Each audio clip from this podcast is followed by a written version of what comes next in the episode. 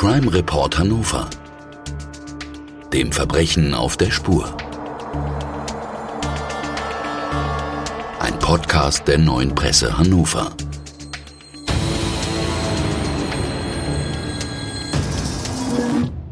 Dieser Podcast wird freundlich unterstützt von visit-hannover.com. Herzlich willkommen, liebe Zuhörerinnen und Zuhörer, zu einer neuen Folge von True Crime Hannover, dem Verbrechen auf der Spur. Hier berichten Journalistinnen und Journalisten der hannoverschen neuen Presse über spannende Kriminalfälle, die sie begleitet haben, während der Ermittlungen als Reporter oder Reporterin aus dem Gerichtssaal und auch darüber hinaus.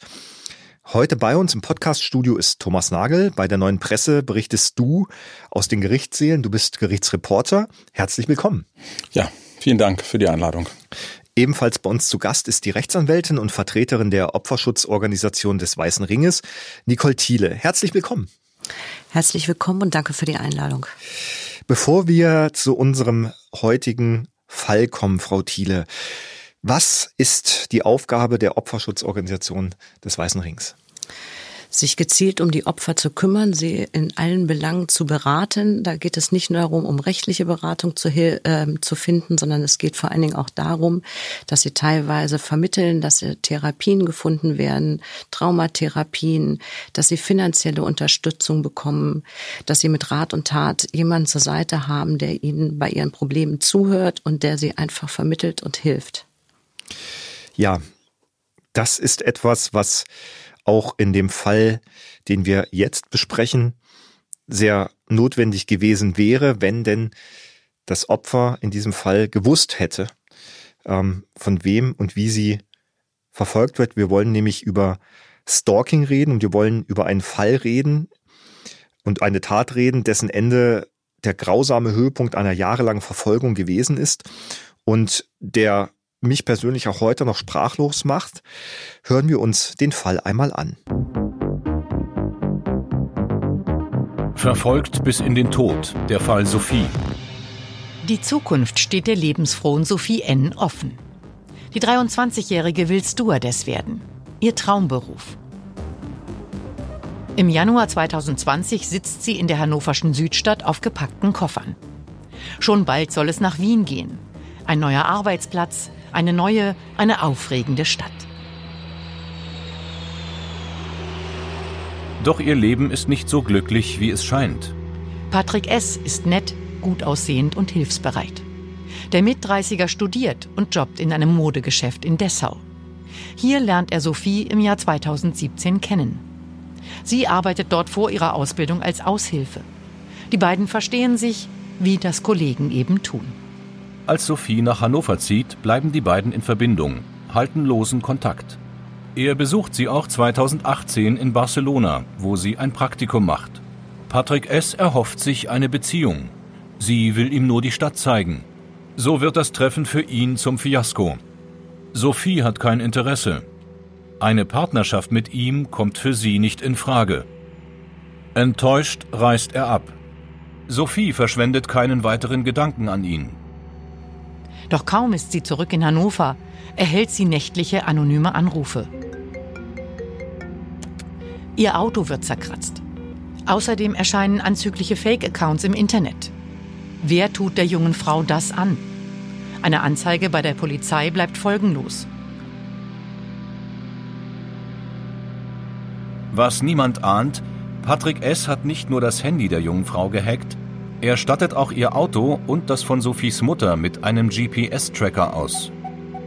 15 Mal fährt der Langzeitstudent nach Hannover und harrt viele Stunden vor ihrer Wohnung in der Südstadt aus. Dass der Stalker Patrick S. ist, auf diesen Gedanken kommt die junge Frau nicht. Zu unbedeutend ist er für ihr Leben. Das ändert sich am 10. Januar 2020 auf tragische und brutale Weise. An diesem Tag dringt Patrick S., bewaffnet mit Tränengas, Elektroschocker und einem Messer, in Sophies Wohnung ein. Rund 24 Stunden wartet er auf sie. Als die junge Stewardess schließlich das Bad aufsucht, stürzt er sich auf sie. Innerhalb von Minuten ist sie tot. Sophie ist eine von 139 Frauen, die 2020 in Deutschland von einem Mann getötet wurden. Sie starb, weil sie frei entscheiden wollte, wen sie in ihr Leben lässt. Thomas, was ist deine Meinung über diesen Fall? Dieser Fall war insofern bemerkenswert, weil ähm, der Mord der grausame Höhepunkt einer zweijährigen Verfolgung, zweijährigen Stalkings des Angeklagten war. Und er hat sein Opfer auch über große Entfernung mehr oder weniger ständig überwacht mit ähm, GPS-Tracker am Auto, über, über Handy. Also das war für mich, hatte das eine Dimension, die ich so bislang noch nicht kennengelernt hatte. Was macht denn diesen Fall darüber hinaus so besonders? Besonders ist äh, der Fall in seinem prozessualen Ablauf. Der Täter, Patrick S., hatte unmittelbar nach der Tat Spuren beseitigt, sich dann aber bei der Polizei gestellt und gesagt, ich war's. Danach hat er nie wieder sich zu der Tat geäußert, mit Ausnahme in diversen langen Gesprächen mit dem Gerichtspsychiater, dem forensischen Gutachter. Er hat also auch in den acht Monaten Prozess, 25 Verhandlungstage gegenüber dem Gericht nichts gesagt. Seine Anwälte wollten die Mordabsicht in Frage stellen, was aus meiner Sicht ein bisschen absurd war. Ähm, und letztendlich hat sich genau diese Taktik, dieses einerseits Schweigen vor Gericht, andererseits aber ausführliche Gespräche auch über die Tat mit dem äh, Psychiater nicht ausgezahlt. Du hast gesagt, er hat zwar äh, vor Gericht nicht gesprochen, er hat mit dem Psychiater geredet. Dennoch, was kannst du uns über den Täter sagen? Wie hast du diesen, diesen Angeklagten, diesen Täter Patrick S. erlebt? Was ist das für ein Mensch? Es ist ein Mann, Anfang, Mitte 30, der sehr viel Wert auf sein Äußeres legt, immer top frisiert, mit modisch zerrissenen Jeans ähm, gleichzeitig war, wirkte er auf mich sehr gehemmt. Und ähm, er hatte auch ein, ja, sagen wir mal, nicht mehr zeitgemäßes Frauenbild.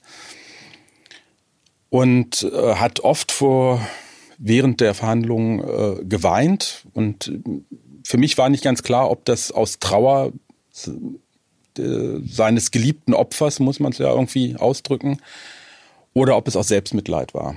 Ähm, insgesamt wirkte er auf mich ein wenig depressiv, sehr gehemmt ähm, und jemand, der zu der Tat überhaupt gar keinen Zugang gefunden hat. Was kannst du uns über diese Tat sagen? Die Tat äh, wirkt, wenn man die weiteren Umstände anschaut, noch viel rätselhafter, weil ähm, die beiden hatten sich kennengelernt in Dessau. Die haben beide dort in einem Bekleidungsgeschäft gejobbt haben sich soweit ganz gut verstanden. Er war wohl sehr verliebt in sie. Sie fand ihn ein wenig klebrig, weil er irgendwie auch immer um sie herum sein wollte, aber auch dann wohl nicht ähm, mal gesagt hat, was er eigentlich wirklich von ihr will. Ähm, und wenn man dann schaut, dass er sie sogar aus Dessau noch, als dann die Sophie nach Hannover verzogen war, auch noch überwacht hat ähm, und in seinem Opel Corsa war es, glaube ich, ähm, also Knebelringe, äh, Pfefferspray, Schlagstock, äh, Dildos, also wirklich äh, ziemlich viel perverses Zeug oder auch Gewaltmittel dabei hatte. Ähm, das macht ein wenig äh, sprachlos. Ja, das hört sich jetzt nicht so nach Liebesgaben unbedingt an. Ähm, du hattest gesagt, er hat sehr oft und sehr lange mit dem äh, Psychiater gesprochen. Ähm, hat man dann irgendwas herausgefunden? Weil da scheint es ja doch eine, eine sehr abweichende äh, Vorstellung von dem zu geben, was der normale Mensch unter Romantik oder Liebe versteht. Der Psychiater hat fünf äh, Gespräche mit dem Angeklagten geführt, über mehrere Stunden. Insgesamt waren das, glaube ich, elf, zwölf Stunden, die der Psychiater aufgezeichnet hat. Ähm, zu der Tat selber oder zu seinem Motiv hat der Angeklagte gesagt, er wollte ähm, mit Sophie reden. Dazu muss man wissen, er hatte, war 24 Stunden vorher in die Wohnung in der Südstadt in Hannover eingebrochen, hat sich dort versteckt. Und als Sophie dann auf, äh, dann abends nach Hause kam und auf Toilette ging, stand er dann bekleidet mit Sturmhaube, Atemschutz, ähm, Pfefferspray, Messer vor der Toilettentür, ist dann eingedrungen, was er sich dann davon versprochen hat, wieso sie da mit ihm reden sollte, eine Minute später war sie tot. Ähm, und ähm, zu der Tat, was er, was er eigentlich wirklich von ihr wollte, ähm, da hat er sich nie, nie genau drüber geäußert. Der Psychiater hat ein obsessives Stalking diagnostiziert. Und meine Theorie ist, ähm, er hat sie umgebracht, weil sie unmittelbar vor dem Umzug nach Wien stand. Und er hat sich wohl gedacht, was nicht ganz untypisch ist für Stalker, die zu direkter Gewalt gegenüber ihren Opfern neigen. Wenn ich sie nicht haben kann, dann soll sie auch kein anderer haben. Aber das ist meine äh, Hypothese er hat nie was auch gegenüber dem äh, Psychiater in der Richtung etwas gesagt. Der Täter begeht die Tat, versucht zwar noch Spuren zu verwischen, geht dann aber zur Polizei und sagt, ähm, ich war's, ich habe das gemacht.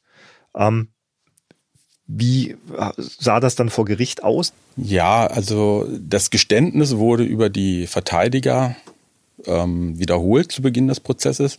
Danach folgte aber keine Einlassung des Angeklagten mehr das Gericht, wenn ich mich recht erinnere, hat mehr oder weniger fast gebettelt darum, dass der Angeklagte doch mal erklären mag, äh, was da in ihm vorgegangen ist, wie er denn zu dieser Tat gekommen ist, auch weil die Mutter der Ermordeten darum gebeten hatte, denn Opfer wollen Erklärung hören, wollen wissen, wie ist, warum musste meine Tochter, mein Sohn ähm, das erleben, ums Leben kommen. Und das ist der Angeklagte schuldig geblieben. Das hat letztendlich auch im Wesentlichen dazu geführt, dass er nicht nur zu lebenslanger Haft, sondern auch zur besonderen Schwere der Schuld verurteilt wurde. Das heißt, er kann nicht nach 15 Jahren einen Antrag auf Bewährung stellen und er wird mindestens 25 Jahre im Gefängnis sitzen. Also hat er sich wirklich nicht geäußert, hat er keine, keine Äußerung gegeben des Bedauerns, Mitleides oder äh, was ihn dazu getrieben hat? Ja, er hat wohl gesagt, ähm, dass ihm das alles sehr leid tut. Aber ähm, ich kann mich jetzt an kein einziges Wort erinnern, dass er, dass er selbst gesprochen hat. Und ähm, es ist auch, glaube ich, ein bisschen wenig äh, zu sagen, ähm, es tut mir leid, weil, sagen wir mal so, es kam auch in den Gesprächen mit dem Psychiater heraus, dass er nach wie vor sein Mordopfer immer noch idealisiert, wie, wie ein verliebter Jüngling. Der Psychiater hat da so eine Situation geschildert, dass er ähm, mal aus Versehen sie Sophia genannt hat und da hat er dann laut des Psychiaters in sehr zärtlichen Wort, Worten ihn verbessert und gesagt Sophie. Ja, und äh, das Ganze ist ähm, sehr, sehr rätselhaft geblieben und ähm, hat alle so ein bisschen ratlos hinterlassen. Wir reden über eine Tat, wir reden über die Tötung eines Menschen, aber bereits davor ist ja etwas passiert, was wir auf gut Deutsch äh, unter dem Begriff des Stalkings und des Stalkens äh, zusammenfassen. Ähm, Frau Thiele, Sie sind Rechtsanwältin und äh, wir haben das gehört, äh, für den Weißen Ring aktiv. Können Sie uns sagen, was ist Stalking überhaupt? Also Stalking ist eigentlich der Klassiker, dass es so eine wiederholte und vorsätzliche Tat ist, in dem eben die Stalker versuchen, in irgendeiner Art und Weise Sicht- oder Körpernähe herzustellen, den Kontakt aufzunehmen durch Telefon, SMS, E-Mail oder insgesamt über Chats, übers Internet. Sie verfolgen ihre Opfer, sie bedrohen die. Teilweise ist es auch so, dass dann Waren bestellt werden, auf deren Namen es werden Sachbeschädigungen vorgenommen, Körperverletzungen. Zum Teil werden auch einfach Bilder irgendwie veröffentlicht im Internet. Es werden Fake-Accounts erstellt. Und ähm, ja, wie jetzt hier in dem vorliegenden Fall, kann das letztendlich auch zum Mord führen. Können Sie uns sagen, aus Sicht der Täter, warum macht man das? Also Herr Thomas Nagel hat es ja versucht schon anzusprechen, das ist immer sehr, sehr schwer nachzuvollziehen. Ich persönlich kann es gar nicht nachvollziehen, weil, wie Sie auch vorhin gesagt haben, klar, jeder ist mal unglücklich verliebt und so weiter und so fort. Hier geht es aber oft einfach auch um Kontrolle, Macht und Aufmerksamkeit. Also die haben einfach ein ein vollkommen, ich nenne das jetzt mal psychisch krankes ähm, Aufnahmevermögen, was ihr Gegenüber anbelangt. Die sind meistens empathielos, können sich nicht in ihr Gegenüber hineinversetzen und können halt auch kein Nein akzeptieren. Also wenn jetzt gegenüber sagt, ich möchte jetzt gar keinen Kontakt mehr zu dir und ich kenne dich überhaupt nicht oder wer bist du oder sonstiges, dann wird sich das so dargestellt oder so dargelegt, der Täter selbst, dass er der Meinung ist, nein, nein, das, das, sie weiß das eigentlich gar nicht. Eigentlich findet sie mich ja doch toll und eigentlich möchte sie ja den Kontakt zu mir haben. Und dann wird darüber versucht, einfach den Kontakt aufzubauen. Und das geht dann so weit, dass sie da halt einfach auch die Macht über diese Person ausüben möchten das hört sich für mich so an, als seien die äh, Stalkenden sehr oft Männer, die das mit Frauen machen. Können Sie uns sagen, wer stalkt? Gibt es da, gibt es da äh, Aussagen, Zahlen drüber? Also es gibt, also laut Studien ist es so, dass 80 Prozent der Stalker tatsächlich Männer sein sollen. Also in dem Verhältnis ungefähr sind auch Frauen meistens zu 80 Prozent die Opfer. Ich persönlich habe in meiner Praxis aber auch schon gehabt, dass eine Stalkerin eine Frau gestalkt hat, ganz, ganz massiv, aber das ist eigentlich mehr oder weniger die Ausnahme. Es werden auch Männer gestalkt und da muss man sagen, so das, was ich den Statistiken bisher entnehmen konnte, ist es so gewesen, dass man da sagen kann, das sind Männer und Frauen gleichermaßen, die andere Männer stalken. Also da ist irgendwie, da konnte man jetzt noch keine Unterschiede machen, aber tatsächlich sind es wirklich 80 Prozent Männer. Wenn man sieht, wie viele Mordfälle es in Deutschland gibt, dann scheint die Zahl der Frauen, die von einem Mann getötet werden, weil sie vielleicht aus einer Beziehung raus wollen oder gar keine Beziehung haben wollen, das scheint mir sehr hoch zu sein. Können Sie dazu was sagen? Das stimmt, ähm, wobei man sagen muss, also häufig sind es tatsächlich ehemalige Partner oder auch Ehegatten. Es sind aber auch manchmal einfach irgendwelche Kollegen oder Nachbarn oder irgendwelche flüchtigen Bekannten. Also selten sind es eigentlich Fremde, wobei ich der Meinung bin, dass das äh, in den kommenden Jahren noch zunehmen wird. Warum? Das liegt einfach daran, dass ähm, die jüngeren Frauen jetzt sehr, sehr viel dazu neigen, dass sie gerade irgendwie im Internet sehr viel von sich preisgeben. Da werden irgendwie gesagt, sie sind jetzt auf der Party, dieses, jenes, welches. Und es ist ja so, dass immer mehr Leute sich im Internet aufhalten. Und da könnte ich mir sehr gut vorstellen, dass da dann vielleicht auch der ein oder andere mal ein Bild, was veröffentlicht wurde, was auch öffentlich zugänglich ist, einfach aufgefangen wird und sich ähm, da eine Person der festen Überzeugung ist, das ist jetzt nun meine Traum Traumpartnerin, jetzt hat sie schon wieder ein Foto gepostet, auch die hat die gleichen Interessen. Man weiß ja immer nicht, was die Veranlassung der einzelnen Personen ist, aber vor dem Hintergrund könnte ich mir vorstellen, dass da halt auch, dass es dann halt auch zunehmend schwerer wird, dahinter zu kommen, wer im Einzelnen jetzt der Stalker ist. Stalking ist ja tatsächlich auch ein Tatbestand. Ja, es geht vor allen Dingen darum, dass es ja nicht eine Aufmerksamkeit ist, sondern es ist ja einfach ist eine derartige Beeinträchtigung für diese Opfer, dass sie ja teils ihr gesamtes Leben, ihren ganzen Lebensstil, ihre Gewohnheiten und so weiter umstellen. Das sind ja psychische Belastungen und so weiter mit verbunden. Und insoweit hat der Gesetzgeber das halt auch dahingehend geändert, dass er eben da die Strafen auch etwas angezogen hat. Er hat das ein bisschen mehr aufgedröselt. Vorher war es tatsächlich schwer, jemanden wegen Stalking Stalking verurteilen zu können, weil die Messlatte sehr hoch gesetzt war. Es ist aber erkannt worden, dass selbst bei niedrigeren Stalking, also wenn das über einen längeren Zeitraum geht, dass auch das mit Strafe zu bedrohen ist und mit Strafe bedroht werden muss, weil auch hierbei die Opfer schon erheblich beeinträchtigt sind. Was macht Stalking mit Betroffenen? Manche Opfer, na wie heißt, die fangen halt an, dass sie ihren gesamten Tagesablauf umstellen. Die gehen teilweise nicht mehr zum Sport, sie verlassen das Haus nicht, sie wechseln die Wohnung, wie auch hier. Das dann teilweise wird in eine andere Stadt gezogen. Das ganze Leben ist derart beeinträchtigt von denen, dass sie alles versuchen, diesem Stalker zu entkommen, indem sie alle Gewohnheiten, die sie jemals hatten, stets und ständig wechseln. Das sind psychische Belastungen, dass sie halt auf die Straße gehen, sich umsehen, weil sie sich gegebenenfalls verfolgt vorkommen, wenn sie tatsächlich nicht wissen oder auch nicht erahnen können, wer jetzt der Stalker ist, dass sie einfach versuchen, Anknüpfungstatsachen dafür zu finden, ob da jetzt jemand ist, der sie häufiger sieht, weil da ja tatsächlich auch teilweise Sichtkontakt und so weiter hergestellt werden soll, dass sie einfach versuchen, diesem Stalker zu entkommen.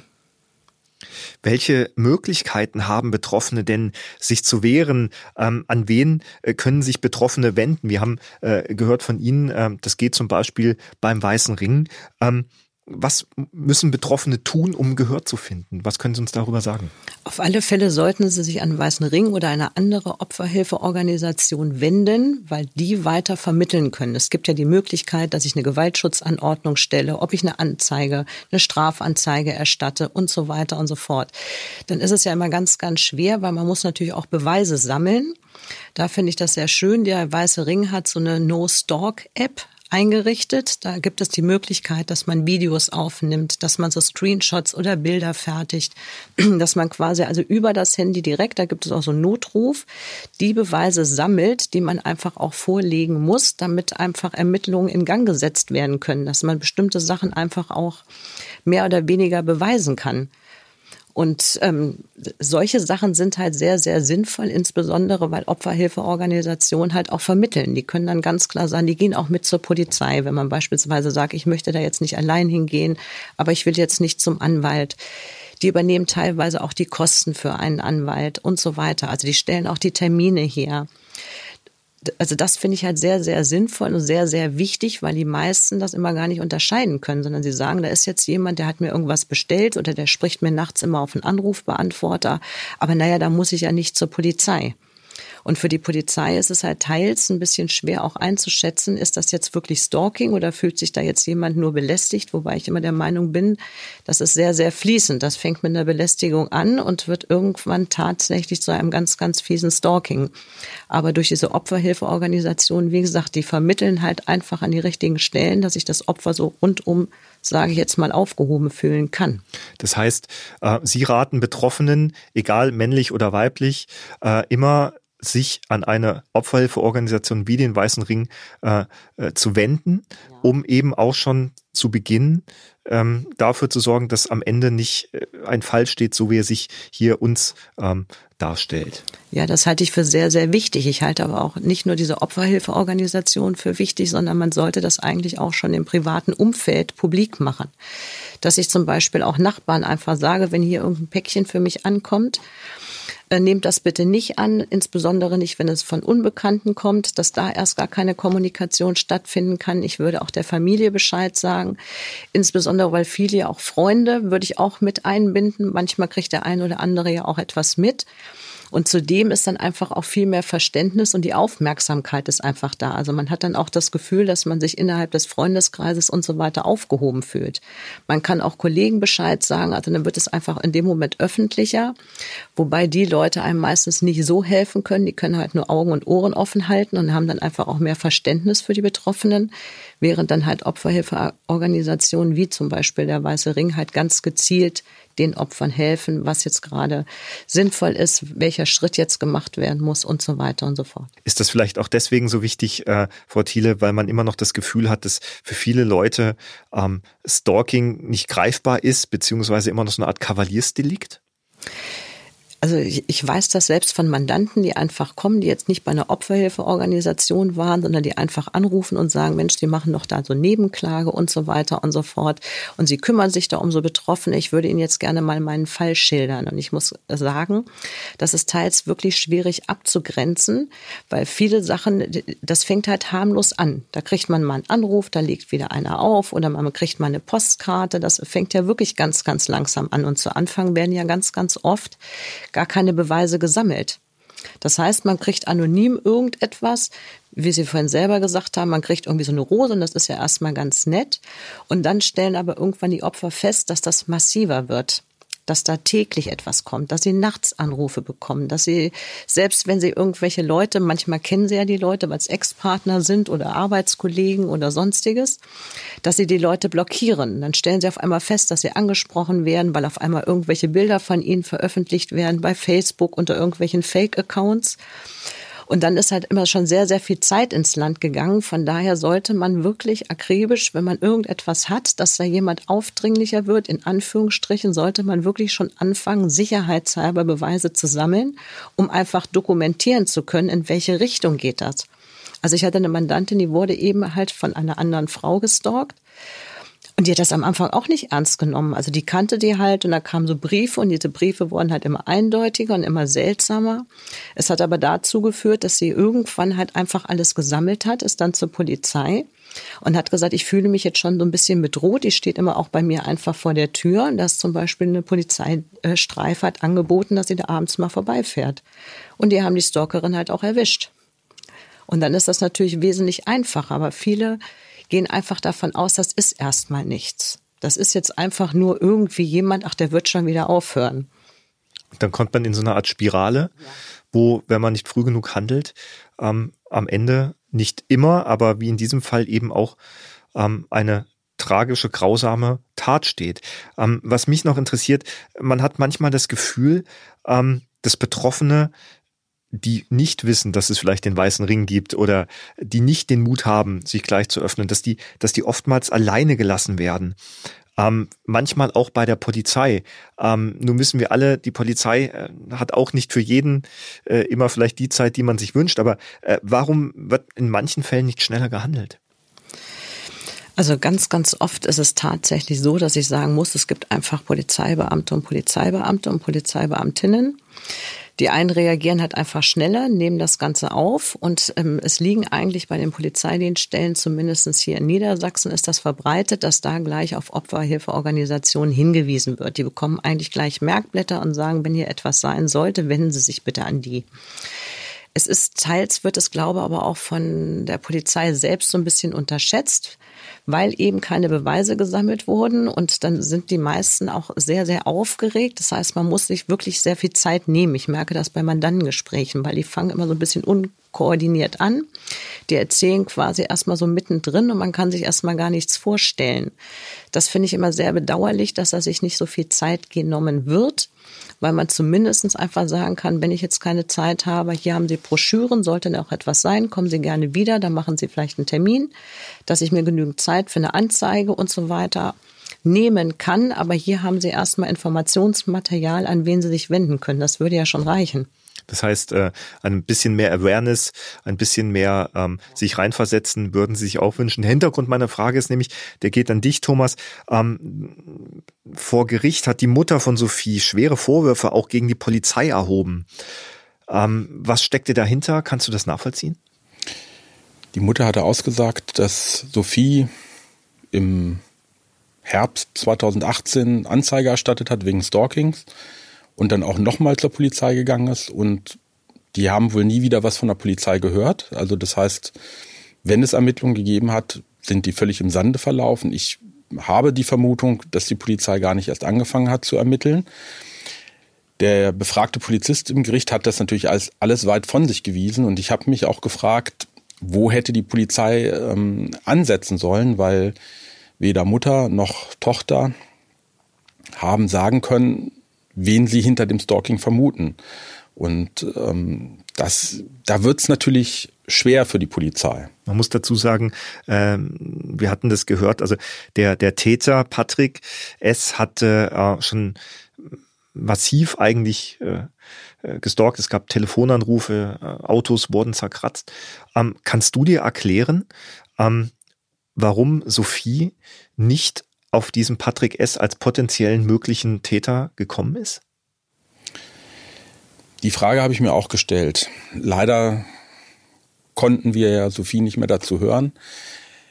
Ich habe, was ich über sie erfahren habe, war, dass sie eine sehr lebenslustige junge Frau war, die viele Kontakte hatte. Und ich glaube, vielleicht war sie einfach noch ein bisschen zu unerfahren und dachte einfach, naja gut, der ist ja so lieb und nett, ich will nichts von ihm, das habe ich ihm gesagt, damit hat es sich. Na, also ich glaube, wenn man ein bisschen mehr Lebenserfahrung hat, kommt man dann vielleicht auch nochmal auf den einen oder anderen Gedanken und sagt sich, na, vielleicht ist es nicht doch der. Ist meine Vermutung. Aus Ihrer Erfahrung, Frau Thiele, ähm, ist es öfter mal so, dass ähm, Betroffene wenn das rauskommt, völlig überrascht sind, dass das der oder diejenige ist, dass die das nicht auf dem Schirm haben. Weil ähm, ich möchte jetzt nicht den Eindruck erwecken, als hätte Sophie das wissen müssen. Sie ist hier das Opfer und da gibt es auch gar keine äh, äh, Entschuldigung für diese Tat oder irgendeine eine, eine, eine, eine Sache, wo man äh, Sophie da die Schuld für geben könnte. Aber aus Ihrer Erfahrung ist das oft so, dass, dass wenn Opfer dann erfahren, wer dahinter steckt, dass die aus allen Wolken fallen?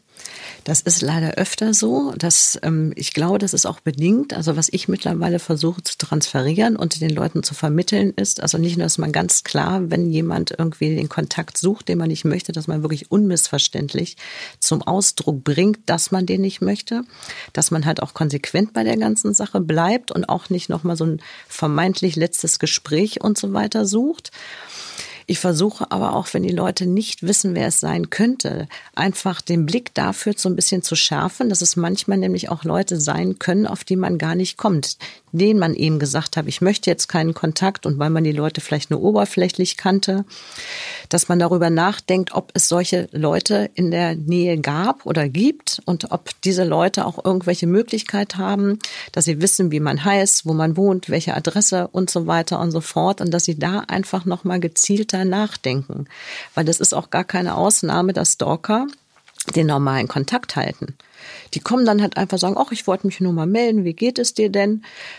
Und dadurch kommen ganz, ganz viele Opfer überhaupt gar nicht auf die Idee, dass diese scheinbar so nette Person, der man dann mal wieder sagt, nee, du, ich habe keine Zeit, ich möchte mich eigentlich nicht mit dir treffen, dass das aber der Stalker sein könnte. Also mittlerweile sage ich wirklich, überlegen Sie bitte ganz genau, wen haben Sie mal in Anführungsstrichen vor den Kopf gestoßen? Bei wem haben Sie mal gesagt, ich möchte jetzt keinen Kontakt mehr zu dir, ich möchte dich jetzt nicht mehr sehen, dass da einfach viel, viel bewusster drüber nachgedacht wird, weil viele Opfer machen einfach einen Haken in dem Moment dahinter, wo sie einfach sagen, nö, ich möchte jetzt zu dem keinen Kontakt mehr. Dann nimmt der offiziell auch gar keinen Kontakt auf, aber dann ist das irgendwie so gedanklich sind dann die Leute, glaube einfach nicht mehr vorhanden. Die sind einfach aus dem Sinn und deswegen kommen die gar nicht auf die Idee, dass derjenige Stalker sein könnte. Und wie wir das vorhin gehört haben, die sind ja teilweise sehr eloquent. Die verhalten sich ja auch ganz normal. Das sieht man denen ja nicht an. Da kann man ja nicht wissen, wenn man irgendjemanden trifft, der einem von weitem Hallo sagt, dass das derjenige ist, der den Kontakt gerade gesucht hat. Also da muss einfach den Opfern irgendwie wirklich die, dass sie einfach nochmal so ein bisschen in sich gehen und einfach überlegen, wer es denn tatsächlich sein könnte. Aber das gerät leider in Vergessenheit. In unserem konkreten Fall ist es natürlich auch so, dass äh, der Täter Sophie auch deswegen jahrelang verfolgen konnte, weil er eine Methode angewandt hat, die bei Kriminellen immer äh, leider immer beliebter wird. Er hat nämlich das Handy seines Opfers mit einer Überwachungssoftware ausgestattet, einer sogenannten Stalkerware. Wir haben mit einem Experten über Stalkerware gesprochen und das ist, was er uns dazu gesagt hat. Achtung! O-Ton. Stalkerware was ist das? Wie kann man sie erkennen und was sollte man tun, wenn man den Verdacht hat, selber von Stalkerware betroffen zu sein? Das erklärt uns Ronald Eikenberg, Fachredakteur für Datenschutz und Sicherheit beim IT-Magazin CT. Bei Stalkerware handelt es sich um spezielle Apps, die eigens dafür entwickelt werden, Leute auszuspionieren. Es ist ja so eine Art Kofferwort aus Stalker und Software ähm, und dementsprechend ist deren einziger Zweck, ähm, sich verdeckt auf dem Gerät einzunisten und dann Daten über das überwachte Opfer, also zum Beispiel Standort, Fotos, ähm, Anrufe, WhatsApp-Chats etc. an den Stalker weiter auszuleiten. Stalkerware zu erkennen ist nicht ganz einfach. Die Apps versuchen alles, um sich der Entdeckung zu entziehen. Also die verstecken sich richtig gut auf meinem Handy. Und ähm, man sollte auf jeden Fall gucken, sind da neue Apps hinzugekommen. Das können auch äh, unverfängliche Apps sein mit Namen wie Einstellungen oder Service oder sowas in der Richtung. Ähm, darüber hinaus sollte man gucken, ähm, gab es verdächtige Aktivitäten? Also hat sich jemand mit meinem Google oder mit meinem Apple-Account eingeloggt? Äh, und zu guter Letzt kann auch ein Virenschutz helfen, weil die auch in aller Regel äh, gängige Stalker-Apps erkennen können. Um sich vor Stalkerware zu schützen, sollte man das Handy möglichst immer bei sich tragen. Der Stalker braucht in aller Regel Zugriff auf das Gerät. Das heißt, er muss das erstmal in die Finger bekommen, er muss es entsperren, um dann die App zu installieren. Ähm, also von daher sollte man es möglichst immer bei sich tragen und es auch mit einem guten PIN oder einem Passcode schützen. Ne, möglichst nicht das Geburtsdatum oder andere Sachen, die man leicht erraten kann. Ähm, der zweite Angriffsweg sind äh, Links. Das heißt, ich bekomme eine SMS und da werde ich zur Installation einer App aufgefordert. Ähm, und da sollte ich auf keinen Fall draufklicken und keine Apps installieren, die nicht direkt aus den offiziellen Download angeboten kommen. Also das ist bei den iPhones ähm, der iTunes Store, der App Store und bei den Android-Smartphones Google Play und alles, was daran vorbeifließt, wird nicht kontrolliert und kann im Zweifel auch äh, böse Folgen haben. Und äh, sollte sich dann herausstellen, dass da was ist, sollte ich auf jeden Fall zur Polizeidienststelle gehen und eine Anzeige aufgeben, damit äh, eben auch die Ermittlungen Fahrt aufnehmen können. Vielen Dank. Thomas, wir haben gehört, der Täter hat äh, Software genutzt, um sein Opfer zu überwachen. Er hat mit GPS-Sendern gearbeitet. Äh, inwieweit hat das vor Gericht eine Rolle gespielt? Na, das hat insofern eine Rolle gespielt, als dass sich das Gericht sozusagen über die Auswirkungen, Dimensionen des Stalkings ein Bild machen konnte. Und ähm, für den reinen Mordvorwurf, ja, spielt sowas vielleicht auch eine Rolle, aber beim Mord geht es halt um alles oder nichts, entweder lebenslänglich oder Freispruch.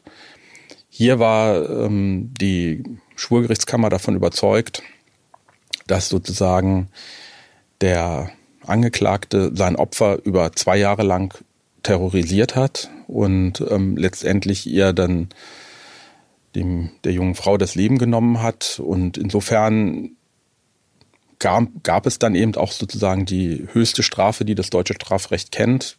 Nicht nur lebenslang, sondern auch besondere Schwere der Schuld. Du hast äh, das Urteil gesagt, das ist die höchstmögliche Strafe. Ähm, wie hat der Angeklagte das aufgenommen? Er hat es weitgehend regungslos aufgenommen. Gelegentlich hat er mit dem Kopf geschüttelt, wenn der Richter irgendwelche Feststellungen gemacht hat. Ähm, und in der Regel ist es so, dass Angeklagte ähm, solche Urteilssprüche relativ regungslos, emotionslos hinnehmen. Ich meine, er hätte sogar gelegentlich gezittert. Ich bin mir aber nicht ganz sicher, ob ähm, das nicht schon an vorherigen, ob ich das nicht verwechsel mit vorherigen äh, Verhandlungstagen. Wie haben die Angehörigen von Sophie dieses Urteil aufgenommen? Sicher mit Genugtuung, aber die Mutter von Sophie äh, ist, die hat es, glaube ich, auch wirklich gesagt, dass ihr Leben vorbei ist. Also sie war äh, bei ihren Aussagen ähm, zum Teil fassungslos, ähm, immer noch voller großer Trauer und die erste Aussage musste nach kurzer Zeit abgebrochen werden, weil sie sich auf die Fragen des Richters gar nicht konzentrieren konnte.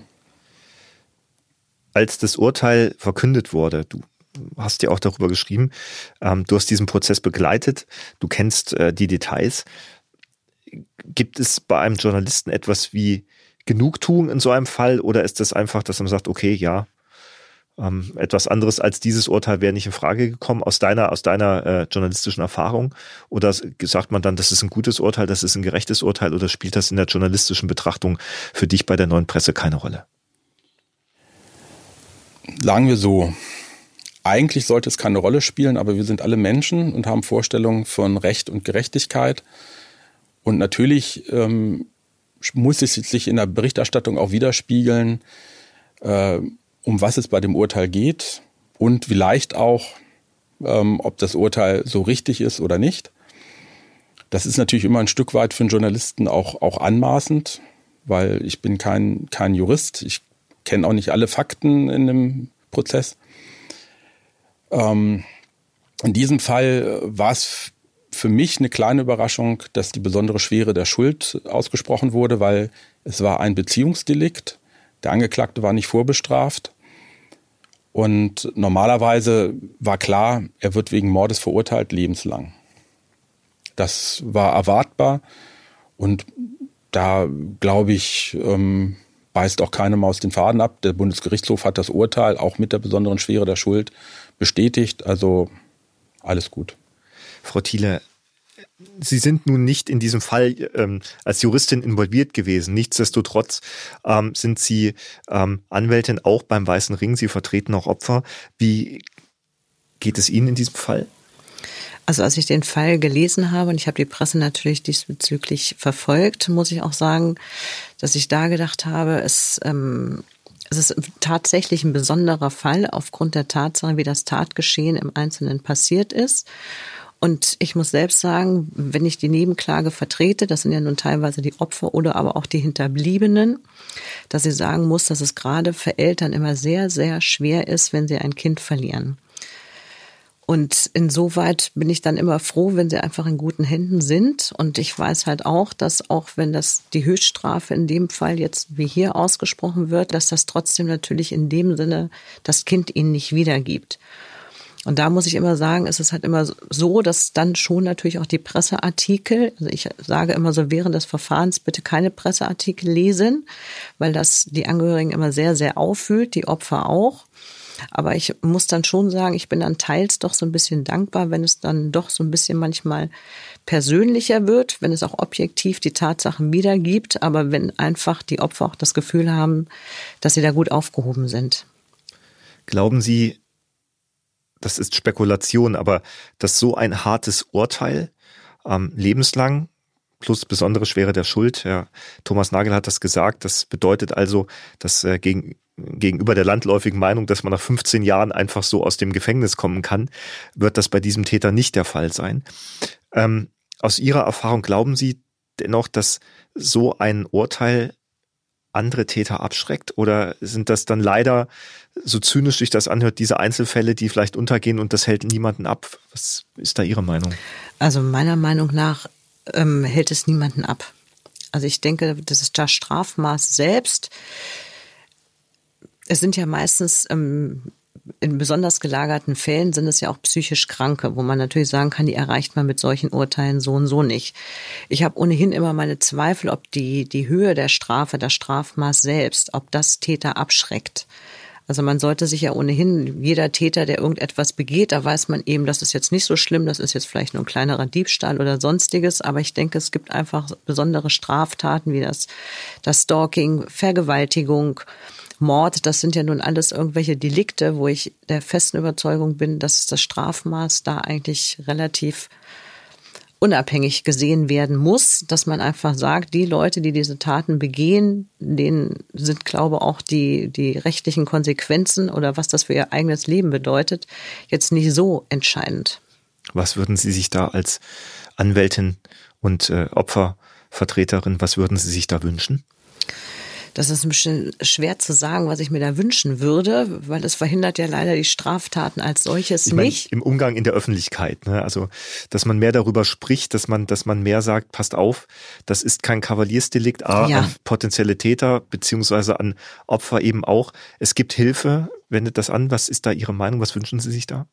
Also einmal, dass die, die Opfer gestärkt werden, dass sie einfach wissen, dass sie Hilfe bekommen, dass man ihnen zuhört, gezielt zuhört, dass man sie auch ernst nimmt und dass man versucht, ihnen zu helfen in der aktuellen Situation.